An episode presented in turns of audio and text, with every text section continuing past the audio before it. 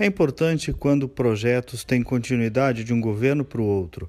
É o caso da privatização da CE aqui no Rio Grande do Sul. Essa desestatização deveria ter ocorrido já há décadas, mas ou pela falta de coragem política ou pela diferença de visão de muitos governos, o problema foi se agigantando e se tornando insustentável. E hoje, a rigor, a CE já não é mais pública, pois ela nem o ICMS está pagando. A privatização começou no governo Sartori, eu inclusive participei disso e agora tem continuidade no governo Eduardo Leite. É uma questão de interesse público. O BNDES está conduzindo os estudos para modelagem da privatização, isso tem que ser bem feito. O edital deve ser publicado no início de dezembro e o leilão está previsto para fevereiro do próximo ano.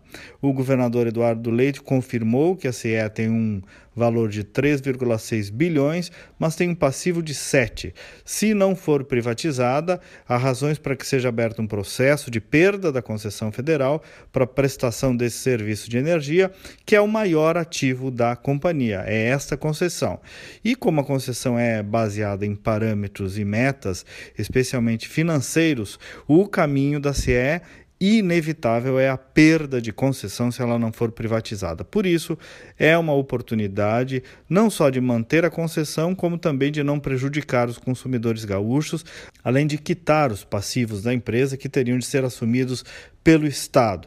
E, claro, de fazer com que ela volte a pagar ICMS em dia e ainda de fazer investimentos para melhorar uh, o serviço do Estado. Além dos cerca de 7 BIM passivos, somam-se ainda a dívida, uh, outras obrigações, como custos previdenciários, mais de um BI, custo dos ex-autárquicos, do tempo que ACE era uma autarquia, passivos trabalhistas diversos. Então, edital em dezembro, leilão em janeiro fevereiro, se tudo der certo. Porque se tudo der certo, claro que a decisão contraria muitos interesses que estão se movimentando. Tem muita gente ganhando dinheiro com essa situação e a justiça às vezes prega algumas peças. Como eu disse, se olhar para o interesse público, não tem dúvida que privatizar a CE é muito melhor para o Rio Grande do Sul.